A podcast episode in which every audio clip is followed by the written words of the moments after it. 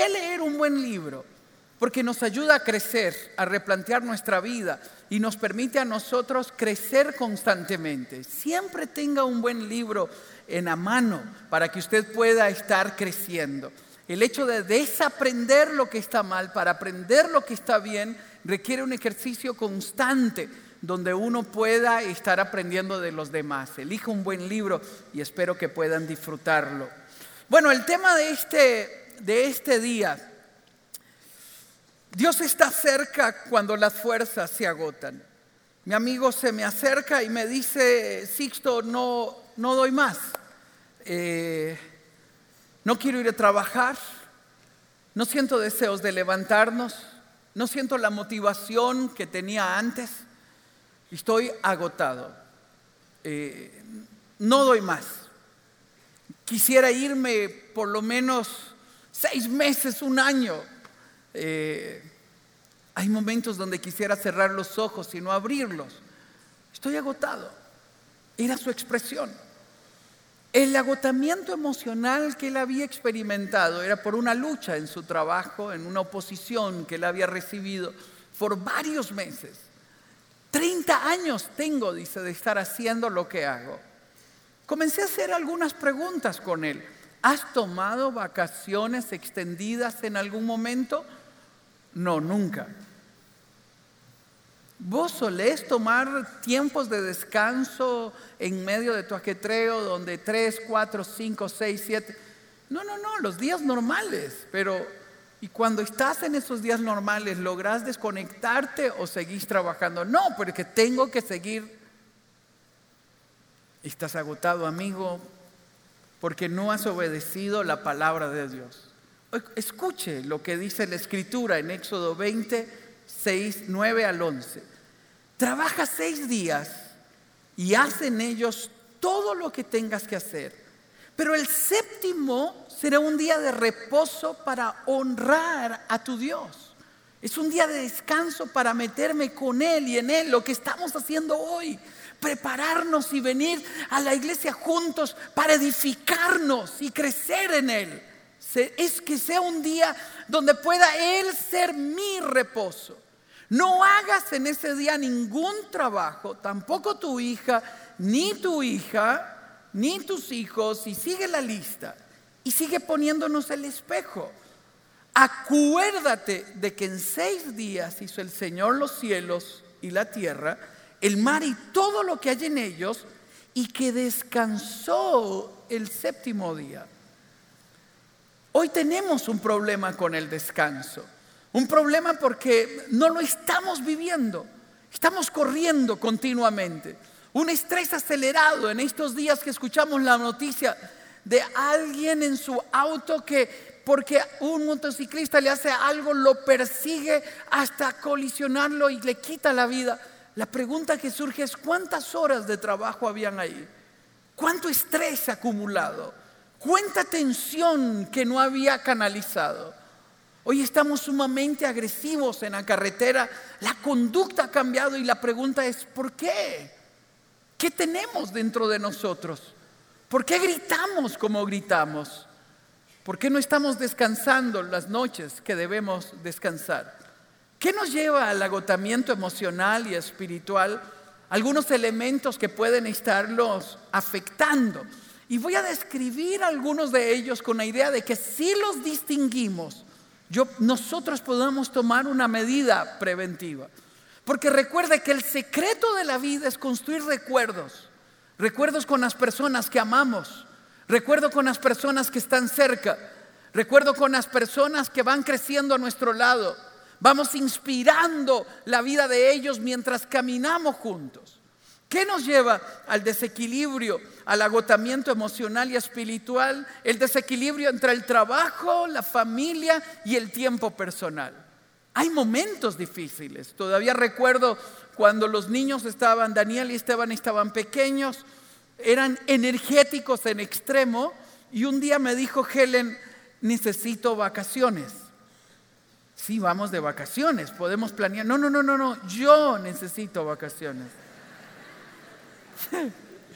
A ver, otra vez explícame. Dice, estoy agotada. Entonces recordé lo que mi jefe en aquel momento, el doctor Dobson, había escrito en uno de sus libros que decía, cuando una mamá diga que está a punto de volverse loca, créale. Y yo dije, ah, ya entiendo. Entonces la llevamos a un hotel tres días y fueron tres días de hombres en la casa. Usted se imagina, nadie tendió la cama. Pero ese es otro, otro tema. Y Helen fue tres días a renovar sus fuerzas.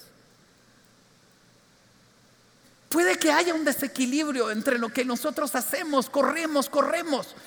Déjeme explicar, le daba una conferencia a un grupo de empresarios sobre el verdadero sentido del éxito fundamentado en Eclesiastés. Y les decía que éxito, según dice la escritura, el éxito es disfrutar el fruto de nuestro trabajo con las personas que amamos. Pero que hay quienes Dios les ha dado honra y bienes, pero no tienen tiempo de disfrutar lo que tienen, lo que producen. Y dice, sino que el fruto de su trabajo lo disfrutan los extraños. Al final de esa conferencia, un empresario con lágrimas en sus ojos me dijo, he acumulado riquezas y usted tiene razón. No he tenido tiempo para ver a mis hijos crecer. Y me pregunto qué he hecho. Deténgase. En segundo lugar, un exceso de responsabilidades por falta de límites. No sabemos decir no. A todo decimos que sí. Hay quienes manejan una culpa constante porque a todo quieren decirle que sí. Aquí debo levantar mi mano. Muchas veces he accedido a aceptar responsabilidades donde ya mi agenda no daba más. Y ahí va a traernos agotamiento emocional y espiritual, altas demandas sociales y expectativas autoimpuestas. El otro día un amigo me dijo, ¿viste el nuevo auto que me compré? Su argumento de la compra para estar a la altura de los colegas. Qué idiota este, dije. Es decir, se endeudó para estar a la altura de los colegas, a las demandas sociales. Tenga cuidado. Cuando las luces se apagan solo queda usted y su familia. Usted no le importa a la sociedad. Y tiene que entenderlo claro. Si lo critican, si le dicen, usted no le importa a ellos. Basta con que usted haga algo notable y publique algo y lo critiquen. Hace algunos años, no, en estos días, un ministro de Estado de Sudamérica vino al país y me invitó a cenar y yo dije, qué lindo estar con mi amigo. Es mi amigo, más que un ministro. Entonces conté un, pasé un tiempo especial con mi amigo y viene el montón de críticas. Y yo dije, Dios mío, ¿qué nos pasó a nosotros? Usted no puede complacer los caprichos de los demás, ni creer que tiene que andar a la altura de los colegas comprometiendo su salud emocional y su salud financiera. Y si alguien le cayó, pues plántela bien. Tres, de cuatro, problemas sin resolver que acumulan tensión y estrés. Venimos arrastrando problemas del pasado que no hemos resuelto, que no nos hemos detenido, pero nos roba el sueño, nos roba la quietud. Sabemos que eso se va a añadir a otro problema y esto va acumulándose. ¿Cuándo nos damos cuenta que tenemos problemas sin resolver? Cuando constantemente estamos pensando en eso y nos roba la paz. Nos va a elevar el nivel de estrés a un nivel exagerado. O bien vivimos en un ambiente tóxico, demandante o descalificación.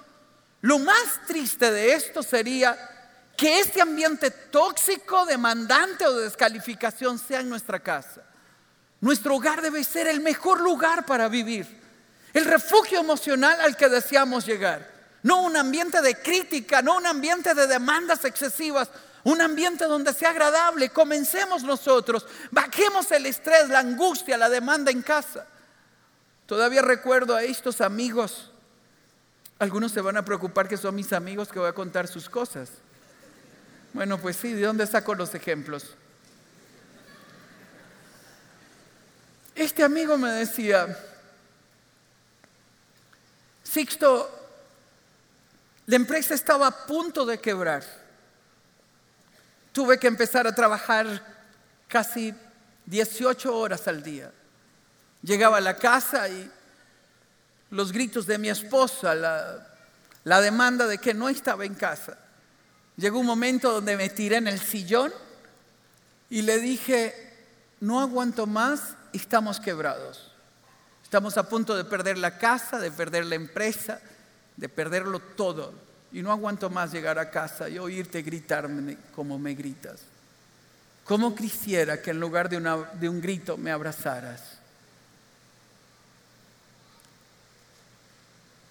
¡Wow! Dijo, ¿por qué no me habías dicho? Yo hubiese estado a tu lado. Y a partir de aquel día caminamos juntos, nos pedimos perdón. Y cuando llego a casa, hemos llegado juntos cansados, recuperamos la empresa, pusimos en orden las cosas. Todo porque el ambiente demandante y exigente en casa cambió. Y desde ese día comenzamos a caminar juntos. Otra de las razones por las que caemos en esto es por tener un concepto negativo del descanso. Crecimos en alguna familia donde nos dijeron, levántese vagabundo. y hoy cuando estamos grandes, no sabemos dormir, no sabemos descansar, no sabemos reposar, porque tenemos un problema de con un concepto negativo sobre el descanso. No sabemos tomar vacaciones. Yo voy a confesárselo. Recién casado, cuando todo comenzaba a crecer y a crecer, un día Helen me dijo, siento que Dios me está robando a mi esposo. Yo le dije, mi amor, no es Dios, soy yo el irresponsable. Y comencé a analizarme a mí mismo. Y me di cuenta que cuando íbamos de vacaciones, yo estaba en el trabajo, no podía desconectarme, tenía culpa, yo me sentía mal allá, yo decía, ¿qué es esto que me ocurre? Yo tengo que disfrutar mi tiempo de descanso. Y fue cuando hice el estudio de Eclesiastés y entendí que el don de disfrutar la vida es un don que viene de la, de la mano de Dios. No es la satisfacción que produce hacer o creer lo que soy. Es tener el don de disfrutar la vida es aprender a detenerse para poder disfrutar el descanso, disfrutar a los que tengo a mi lado, es poder reír con los míos y poder extender mi corazón ahí. ¿Cuál es el problema? Déjeme darle algunos síntomas del agotamiento emocional y espiritual para que podamos distinguirlos. Cansancio físico extremo, dolores musculares, fatiga crónica, insomnio, estrés, ansiedad, no dormimos lo suficiente, las preocupaciones no nos dejan, estamos por lo tanto irritables, en constante conflicto con los demás porque estamos reaccionando, no estamos pensando a la hora de hablar. Si yo estoy viendo estos síntomas, tengo que detenerme antes de que el daño sea mayor desmotivación por el trabajo y la vida, como le contaba al principio. Cuando mi amigo me dijo, me dijo, tengo 30 años de no detenerme. Eso va a traer una factura porque en algún momento el cansancio va a llegar, el agotamiento emocional va a llegar. Voy a sentir que mis fuerzas ya no dan.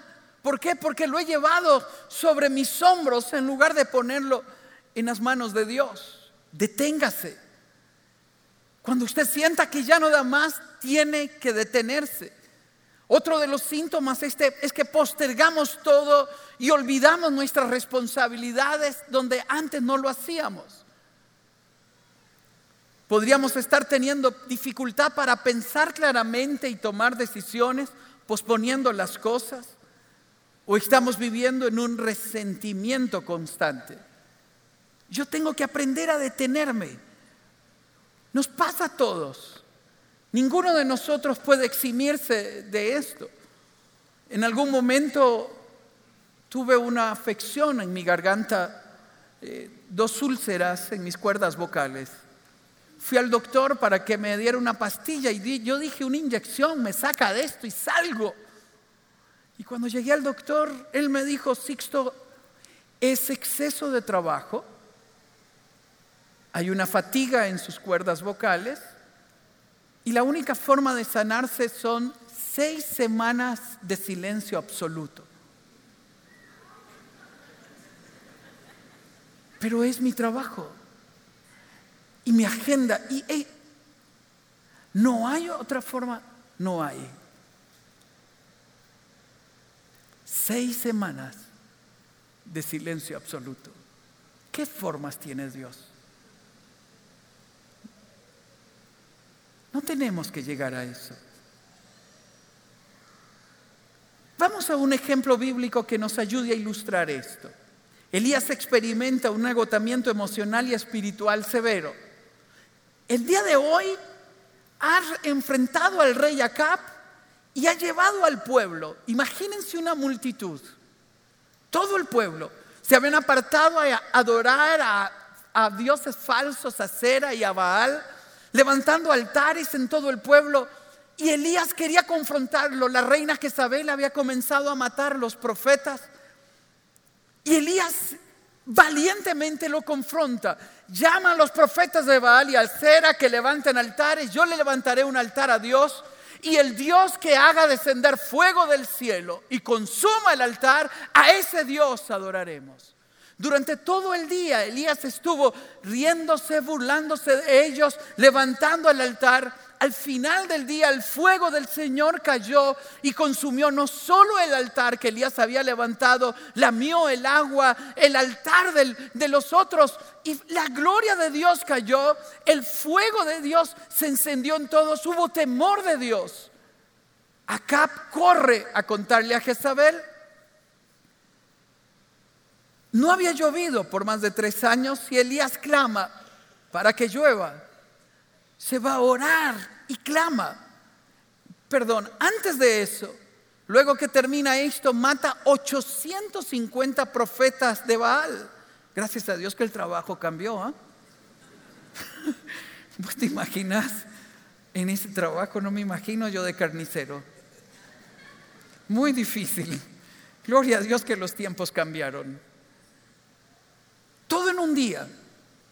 Al final del día, clama a Dios y le dice al rey, corre, que la lluvia viene.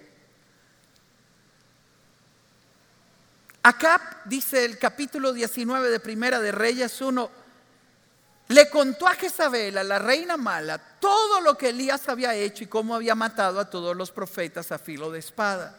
Entonces Jezabel envió un mensajero a Elías, note bien, envió un mensajero a Elías.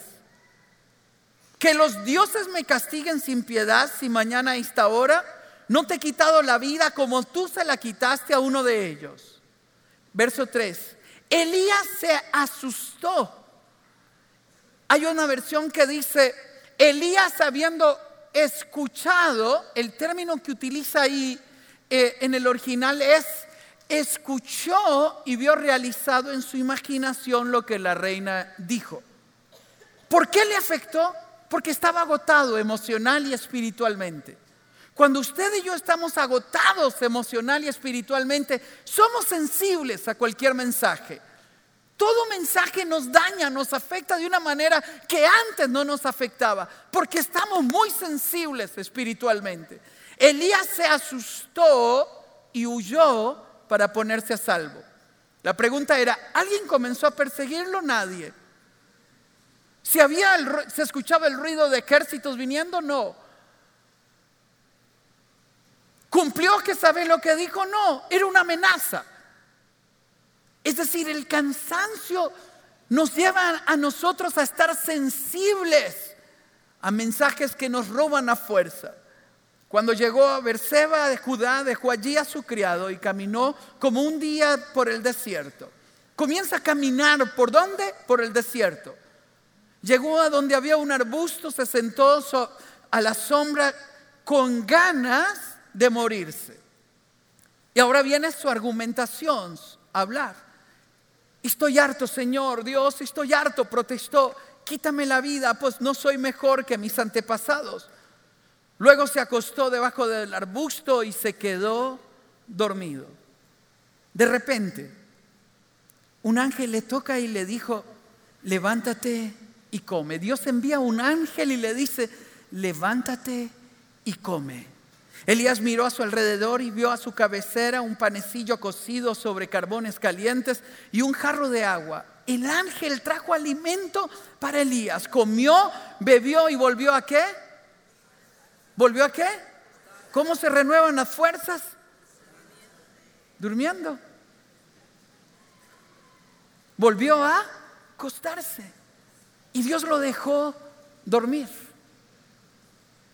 Comió, bebió y volvió a acostarse. El ángel del Señor regresó.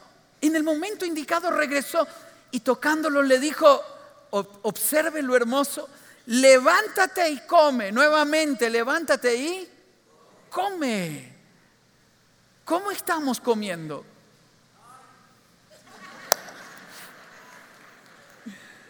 Está comiendo en el trabajo así.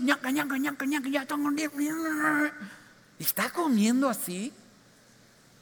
El otro día miraba a alguien comiendo así. Yo le decía, ¿y te sustenta? Es que tengo que seguir. ¿Y cuándo vas a parar? Levántate y come. Y aquí viene lo hermoso. Porque cuando uno piensa en esos momentos que todo se ha acabado, Dios dice, todo está por comenzar. Porque te espera un largo viaje. Te espera un largo viaje. Cuando otros dicen que ha terminado, cuando otros te amenazan, cuando yo siento que mis fuerzas se agotan, Dios dice, levántate, come, descansa, porque te espera un largo viaje. Tengo planes para ti, planes que no te he revelado, que te voy a hablar a su tiempo. Él ha aparecido para renovar nuestras fuerzas. No estamos solos, no estamos solos.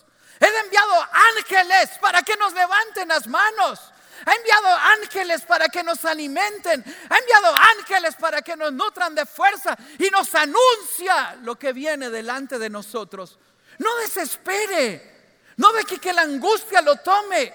Es tiempo de refugiarnos en, el lugar de Dios, en el lugar secreto de Dios y comer de su mano y oír su voz que nos dice, levántate porque te espera un largo viaje. Escuche lo que ocurre. Elías se levantó, comió una vez más y bebió. Una vez fortalecido por aquella comida, note el detalle por esa comida, la que hoy comemos aquí, la que ocurre cuando comemos de su mano, la que viene de su mano, la alabanza que nos levanta las manos, la alabanza que nos hace meternos en su refugio, la alabanza que nos hace entrar en una adoración profunda, en esa intimidad donde las fuerzas se renuevan. Una vez fortalecido por aquella comida, escuche lo que viene, viajó 40 días y 40 noches hasta llegar a Oreb. Vea qué tipo de comida comió. Vea qué manera de dormir se pegó. ¿Y llegó a dónde? Al monte de Dios. Wow. Al lugar donde nos encontramos con Él, a la intimidad con Él, donde Él renueva las fuerzas, donde Él habla nuestro corazón, donde comprende nuestros sentimientos. No te acusa, no te margina, no te señala, te arropa, te alimenta, te deja descansar. Me fascina cuando dice que lo toca. No lo despierta, vagabundo, levántese. No le dice eso. Usted supera el trauma o seré yo. lo toca y le dice, levántate, hay comida para ti. ¿Se imagina el pan caliente en las brasas? ¿De dónde vino el pan? ¿Y el agua? ¿De dónde la trajeron? Déjeme decirle, muchas veces comeremos de su propia mano. Él nos alimentará con pan que viene del cielo, que renovará nuestras fuerzas, que traerá salud a nuestras vidas. Cuando llega a la caverna, pasa la noche ahí. Más tarde la palabra del Señor vino a él. Es lo que yo tengo que anhelar. Que su palabra venga a mí y me hace una pregunta existencial. ¿Qué haces aquí, Elías? Me consume mi amor por ti, Dios Todopoderoso, respondió él. Los israelitas han rechazado tu pacto, han derribado tus altares y a tus profetas los han matado a filo de espada. Yo soy el único que ha quedado con vida. Ahora quieren matarme a mí también. No lo menciono aquí, pero el Señor le dice, hay siete mil como tú que no han doblado sus rodillas. No estás solo, Elías. Hay un plan maravilloso escribiéndose. Acabas de ver tu gloria. Cuando esos momentos, esos pensamientos negativos vengan, cuando esas emociones alteradas comienzan a dominarnos, comience a recordar cómo ayer el fuego de Dios cayó, cómo la lluvia de Dios cayó, cómo te sustentó en el momento difícil, cómo te sacó del desierto, cómo viste su gloria. Date cuenta por todo el camino donde te ha traído Jehová tu Dios y sabrás que no estamos solos.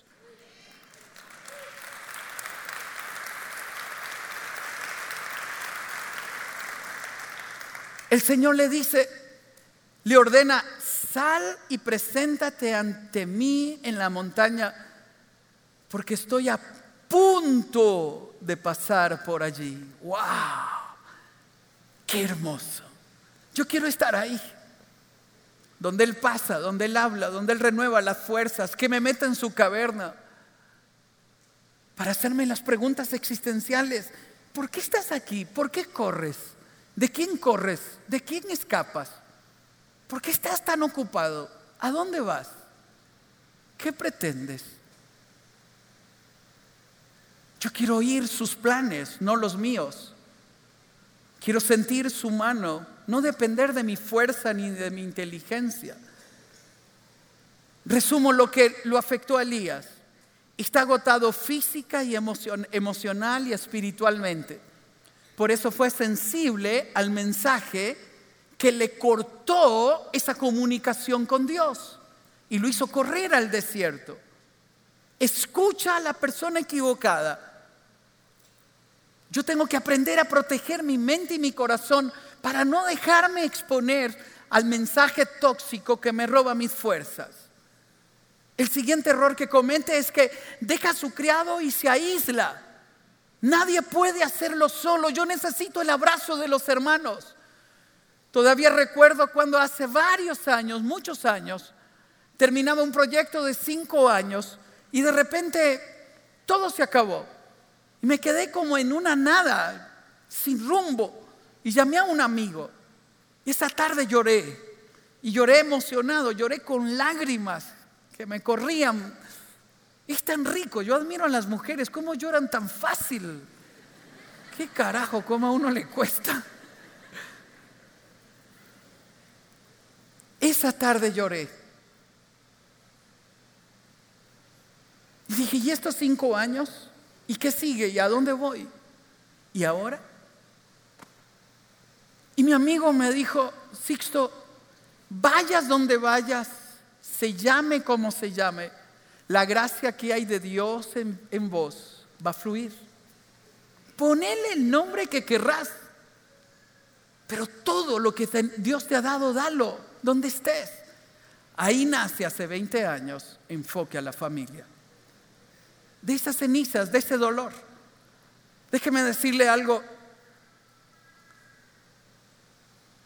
Hay momentos donde la respuesta no vendrá cuando estamos solos, vendrá cuando me muestro vulnerable al amor de los que están a mi lado. Cuando dejo que otros oren por mí. Cuando dejo que otros me abracen.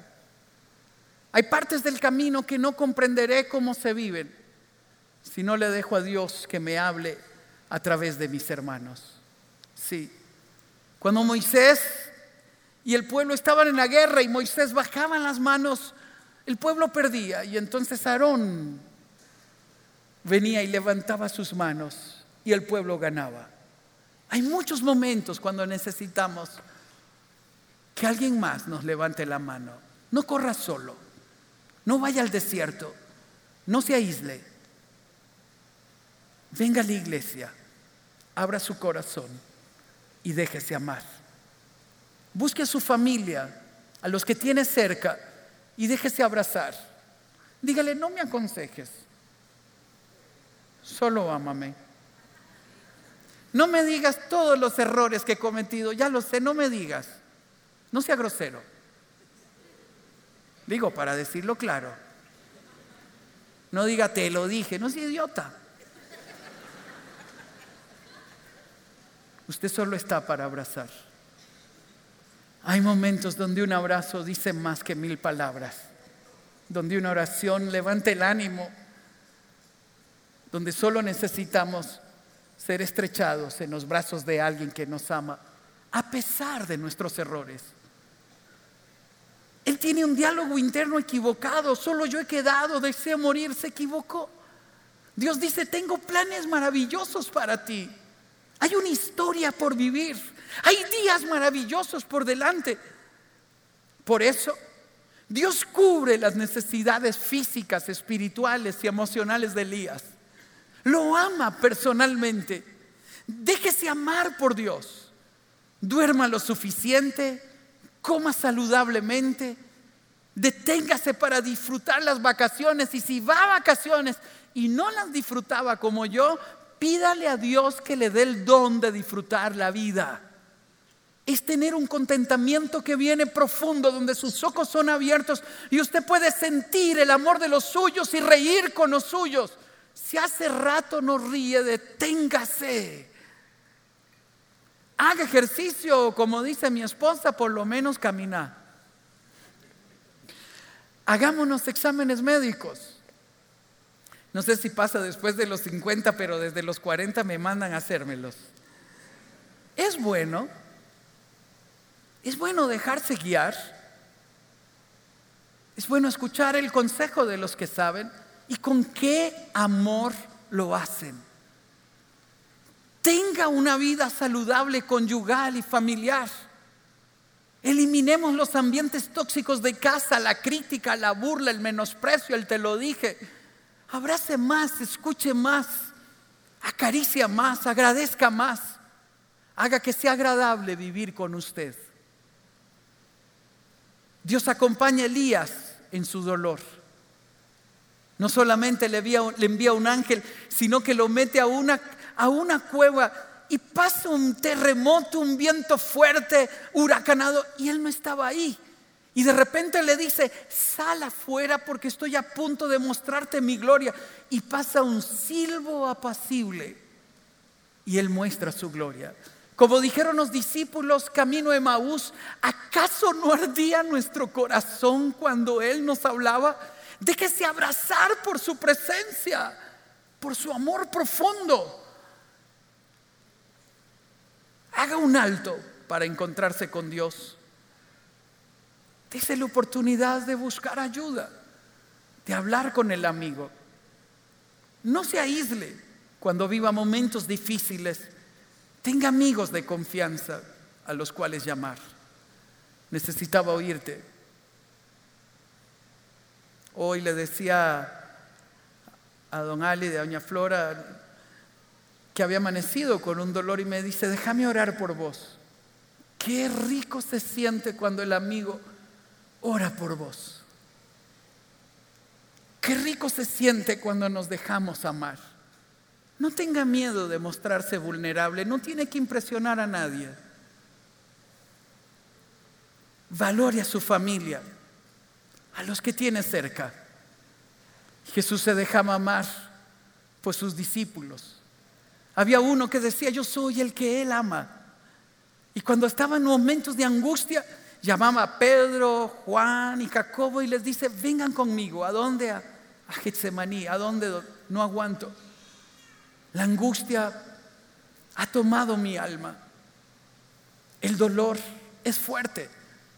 Su dolor, su tensión era tan fuerte que su sudor se mezclaba con gotas de sangre porque los vasos capilares se rompían debido a la tensión que vivía. Estaba ahí con sus amigos en la presencia del Padre. Dios fortalece a Elías y le cuenta sus planes. Enfóquese en atender su vida, porque todos te necesitamos bien. Llénese de la palabra, de esa palabra de esperanza y déjeme terminar con esta palabra que espero inspire su vida. Isaías 41 días dice, así que no temas porque yo estoy contigo. No te angusties, porque yo soy tu Dios. Te fortaleceré y te ayudaré. Te sostendré con mi diestra victoriosa. Ahí yo quiero estar. Observe cómo lo dice Isaías 41, 13. Porque yo soy el Señor tu Dios que te sostiene tu, que, que sostiene tu mano derecha. Yo soy quien te dice, dígalo conmigo, no temas, yo te ayudaré. Esperamos que esta enseñanza haya sido de gran bendición para tu vida. Si te gustó este mensaje, puedes suscribirte a nuestro canal y también seguirnos en redes sociales. Nos vemos en la Comu.